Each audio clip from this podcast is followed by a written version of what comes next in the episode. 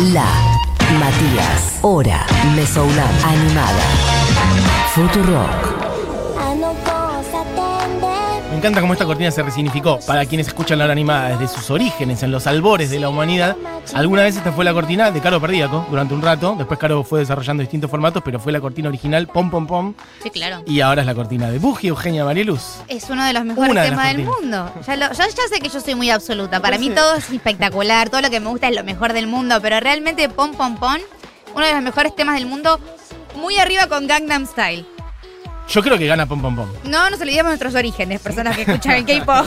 Gangnam Style, nuestro padre, nuestro Ah, me abuelo, interesa nuestro esa tío. conexión. ¿Vos decís que abrió camino para el K-pop, Gangnam Style?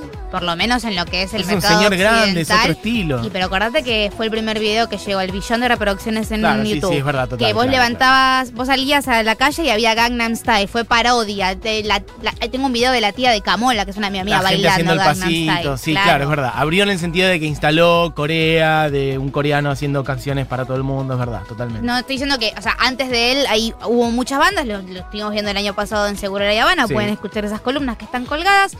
Él no inventó nada, pero sí me parece que ayudó a la viralización extrema de que mi mamá sabe que en Corea se hace música que se llama K-pop y que hay un señor que cabalgaba por Mm. las calles de Seúl y se hizo extremadamente famoso. No nos olvidemos nunca de dónde venimos, gente que está del otro lado en general. y antes de empezar con la columna, quiero decir que Futurock controla el mundo. Ok. Ah, ya sé por dónde viene, efectivamente. Porque la, la semana pasada que hicimos una columna de Loveless, un disco de 1991, no es que un disco que salió ayer, un disco que, nada, salió hace 30 años. Eh, ¿Qué pasa esta semana? Milo de Valentine pone toda su discografía en el catálogo de las plataformas de streaming online y eso es porque escuchan Futuro. Obviamente que sí. O sea, esto hay que decirlo. El día que hicimos, o que Buji hizo la columna de Bloody Val- Valentine, eh, el día que hablamos de 1991, había solamente dos canciones Exacto. subidas de eh, My Bloody Valentine a eh, Spotify, Spotify y otras plataformas, y las plataformas. en general. Sí. Buji hizo la columna y ahora está subido toda la música a todos lados. Escuchan Futurock, yo no quiero decir nada, pero... Era ah, lo que necesitaban. Ah, Estaban necesitando. Son parte de la comunidad. Hagan como My Bloody Valentine y, Y asóciense asóciense. hoy. Que después, que hacemos estas cosas fantásticas. Ustedes lo piden, lo tienen, el universo se pone de nuestro lado y los lo hacemos.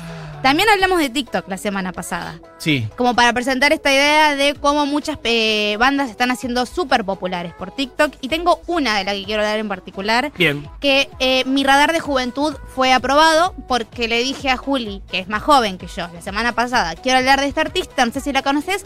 Sí, claro que la conozco. O sea que Centennial bien. Approved eh, Pero Juli no tiene TikTok. O sea, la conoces ya justamente ha trascendido, digamos. ha trascendido. Es el tipo de música que ella, él suele escuchar y además es más joven, así que como que tengo el tic de eh, aprobada por la juventud. Porque mi caso particular es que yo soy o una early centennial, no, una late centennial o una early millennial, en el sentido de que soy muy joven para los millennials, pero soy muy viejo para los centennials. Buji son muy jóvenes en general, dejate de hinchar las huevas. Estoy en la bisagra donde los centennials me miran como que vieja de mierda No. y que los millennials me dicen qué pendeja que sos. Entonces eh, me apropio de la cultura centennial porque me corresponde Perfecto. y les traigo el día de hoy a la señora Ashniko, que es lo que está sonando de fondo. Bien.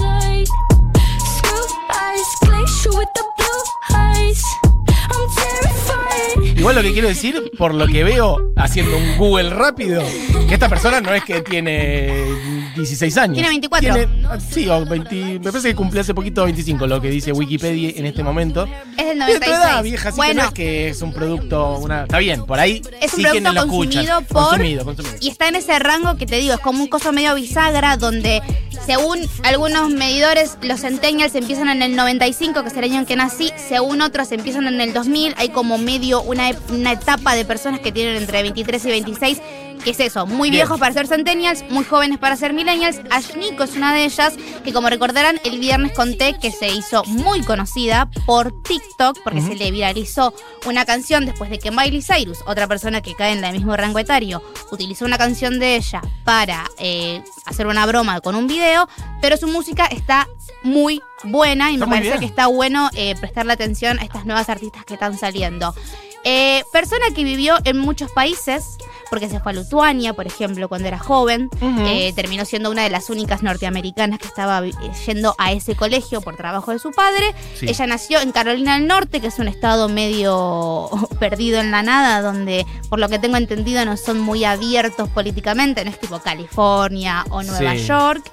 Eh, se radicó en Londres, donde empezó a hacer música, donde vive ahora, y tiene canciones muy explícitas, eh, sobre todo en el rango de hablar de práctica- prácticas sexuales. Bien. Eh, que me parece que está bueno porque es una mina hablando abiertamente de las cosas que le gustan y la- de fetichismos y también de una estética medio que si van a la cuenta de Futurock van a encontrar como esta idea medio kawaii, medio anime, medio cyberpunk que ya tiene el pelo azul, dos colitas, parece medio como si fuese un avatar de los juegos animados que nos gustan jugar o las eh, series de anime que nos gusta ver. Algo interesante que tiene ella, me parece, es que dijo que hasta los 16 más o menos eh, no, no escuchaba música hecha por chabones, ¿no? Que sus influencias son mayoritariamente mujeres. Hasta los 16 escuchó música hecha por mujeres. Que Pero la- ¿en qué especie de mundo alternativo vivió? Es muy raro. Eso Y es muy porque- poco común porque vivimos en este mundo. digamos. Porque cuando se puso a buscar música por su cuenta eh, y empezó a fanear eh, personas, por ejemplo, el primer disco que le cargó al iPod, según lo que estuve leyendo en las entrevistas, fue Arular de MIA. Muy bien. Eh, y cita como a sus influencias a Gwen Stefani, a MIA, a Lil Kim, a Bjork, a Paramore, a Avril Lavigne. Es como esta generación de chicas que Ya- se crió con Claro. estas ídolas pop, ídolas rock o ídolas alternativas y se nota muy reflejado en su música. Qué maravilla que ya exista una camada de gente que pueda vivir de esa manera. Me parece espectacular. Totalmente. O sea, también la cita Missy Elliott, a Dolly Parton, a Janis Joplin y hay una mezcla de una especie de hip hop, que no es puramente y exclusivamente hip hop, con sonidos alternativos eh, bastante interesantes. Y lo que a mí me parece interesante es que ella es como, para mí, la heredera de Grimes. Ok. El sonido es similar, la estética es similar, el arte que ella hace es similar y también eh, ella con Grimes tiene una canción que ahora en un ratito vamos a escuchar. Pero volviendo al tema del anime, del tema de los avatares digitales, la canción que estamos escuchando de fondo, que se llama Daisy, tiene un remix con Miku Hatsune, que es un avatar digital japonés directamente. Entonces ella agarra tecnología, agarra nuevas eh, olas. No, mira, no te hagas la canchera. Me vas a tener que explicar qué quiere decir hacer un, un avatar digital y hacer una canción con un avatar digital. What did- Te voy a tratar de explicar lo que yo Sí. entiendo. Según la página de Wikipedia, Miku Hatsune es una librería de voz para software. O sea que hay un avatar digital que es una Ah, como si fuese una una idol japonesa, imagínate, Sí, sí, una idol de anime, pero es no no es 2D, es 3D. Está hecha por software, Ok, pero es, es una voz o tiene una entidad visual tiene también. una identidad visual, es una cosas. librería de voces y es un personaje de Me internet. encanta, como inteligencia artificial con una voz te contesta, puedes generar cosas como una obra de arte, ahora entiendo. Exactamente. e hizo una versión de Daisy, que es la canción que estamos escuchando de fondo, que se llama Daisy 2.0.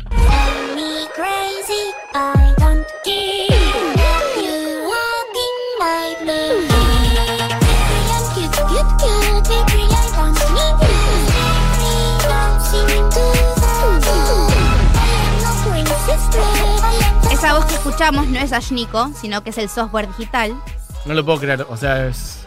que es Bienvenidos al futuro. Sí, Las computadoras es están fuerte, haciendo música. Muy fuerte esta situación. Eh, también, como decía recién, para mí es la heredera de Grimes. Y dicho eso, tiene una eh, colaboración con Grimes. Que para mí Grimes además es una música increíble. Es un artista que también está red del tomate, pero de la mejor manera posible. Y mucha conexión justamente también con las tecnologías, Con el mundo inteligencia artificial. cyborg, transhuman, ¿no? Como con la idea de que vivimos en una simulación y que en el futuro solamente nos van a controlar Sí. las inteligencias artificiales, que me parece que Ashniko va por el mismo lado. Ashniko ya ha dicho también que ella hace canciones medio graciosas a propósito, como que son muy vulgares y son que está siempre rozando la comedia, que igualmente no se, no se toma a sí misma como si fuese una artista comediante, Sí. Pero tiene esa idea de ese humor tal vez más centennial, más millennial, de reírse de ciertas cosas que por ahí las generaciones más adultas no se reían. ¿Siempre ligado al sexo u otras cuestiones? Muy ligado al sexo, tiene una canción que se llama Clitoris de Musical. Estaba viendo, me parece maravilloso. Clítoris. tirando. El musical. El musical. Pero forma parte de como de una serie de canciones. Efectivamente hay tipo un musical en torno a eso o es solamente esta canción. Es solamente esta así? canción. Pero digo, juega un poquitito como con eh, la comedia pícara, la comedia vulgar y también ser una persona que está hablando súper explícitamente de prácticas sexuales, que por ahí estamos más acostumbrados a escucharlo de varones, sobre todo de, de de géneros como el hip hop o el reggaetón, donde se ponen más explícitos. Sí. Y ella agarra y dice, eh, yo también lo voy a hacer. Y con la canción que vamos a cerrar es donde más explícita se pone. A ver, escuchemos un poquito porque es re musical, o sea, como pianito y vos cantando. Nerve endings in your PP. If you do your fucking research, this would be so easy. Please just please me. Cisgender, heterosexual men. I'm bored of your fumbling hands. It's not hard. This is an uncharted land. Bueno, acá entre Rihanna dice, Bushi, seamos best friend forever. Sí. BFF, ¿no? Perfecto. Por favor, descubrí a Shniko hace poco y amo. Su disco tiene todo lo que esta generación consumió y le da un significado potente. Perfecto. Bueno, gente que dice, yo qué sería entonces, tengo 46, estoy muy Bushi. perdida, perfecto. Boomer. Ahí está. Tirate, ¿cómo era? Bushi, Ay, amo. ¿Cómo Bushi. se llamaba nuestra profe? Se me fue. Giorín. Yorin. Un beso grande para Lee Hyorin. Eh, Hatsune Miku es similar a gorilas. Eso me explicaron mis amigos otakus, dice Centennial por acá. ¿Qué Claro, opina? la diferencia es que, bueno, si Gorilas podría ser el primer avatar digital que vimos en música y ahora ya hay más eh, mus- dibujitos animados para ponerlo de forma sencilla haciendo música. Bien, perfecto. La diferencia es que Gorilas tenía gente humana detrás y por lo que tengo entendido, Hatsune Miku está hecho pura y exclusivamente por software, Ay, no, eso es muy fuerte. eh, y no es la única. Me vas a acordar a la peli, yo soy pésima para, esta, para recordar estas cosas. Eh, Her se llamaba, ¿te acordás la Sí. peli? ¿La viste? Bueno, que él, que no me acuerdo el nombre de él, pero que suena acá, ahí está, Joaquin Phoenix, eh, se enamora efectivamente de una una entidad, inteligencia artificial. una inteligencia artificial. Eh, total. Uf. Véanla, está buena esa bien. Véanla. Recomiendo. Eh, Her se llama, o sea, ella, H-E-R. Y Bien, la voz de la inteligencia artificial es Scarlett Johansson. Es verdad, total. Bueno, la voy a ver de vuelta, Por si listo. ya tengo plan para este fin de semana. De enamorarse y Arcade Fire hace la banda de sonido. Es O sea, verdad, Planazo película por donde carajo. cierra. No me acordaba que tenía tantas cosas que me habían gustado. Efectivamente, el guion está bien, la realización está bien, él actúa muy bien, la música es buenísima. Sí. Y además, efectivamente, la voz de ella es Scarlett Johansson. Sí, como decía antes de terminar el programa, pueden encontrar a Ash Nico, se escribe Ash como... eh, Como cenizas, como ceniza, A-S-H. N-I-K, porque es doble kirchnerista. eh, la tienen obviamente en las redes de Futurock. Eh, van a encontrar un sonido, un pop extraño. Para mí, si la música fuese una fiesta de 15, Me gusta este statement que vas a ver. A ver. eh, Ash Nico se sienta en la misma mesa Sí, que Grimes, sí. Charlie XCX Sí. y el alma de Sophie. Re. Como va por ese tipo de pop. No es un pop chicloso lo Britney No. o a lo Ariana Grande, pero es un pop que está un poco más roto, está un poco más sucio, no deja de ser música pop y es un poco más futurista Sí. esta idea de tengo ganas de ser un cyborg o ser un personaje de anime o vivir en un mundo medio cyberpunk, tener el pelo azul Re. y salir con una katana a matar gente. Quiero estar en esa mesa. ¿Podemos sentarnos en esa mesa? Bueno, no sé si entraste Que en nos admitan un momentito. Y Arca también en esa mesa. Arca también en esa mesa Bien. 100%. Me gusta que incluiste el alma de Sophie. Perfecto. Bueno, chiques, em, medio que hay que ir cerrando lo del programa, porque son casi 59. Así que mientras suena Ashnico esto, ¿verdad? ¿Correcto? Estamos todavía en eso. Perfecto. Se quedan con Seguro La Habana, The Poish, con Julita Mengolini y gran equipo. Diego Vallejos en la operación técnica de este programa. Julián Matarazo en producción, coordinación y acá al aire también haciendo artista federal. Veo ya un Fito Mendoza Paz presto para arrancar con Segurola. Por lo pronto también eh, nos despedimos nosotros, Sí. Buji. Le decimos adiós a la gente, que nos reencontramos en el día de mañana. Bueno, gracias Buji. Que cerramos con un tema de Nico que se llama.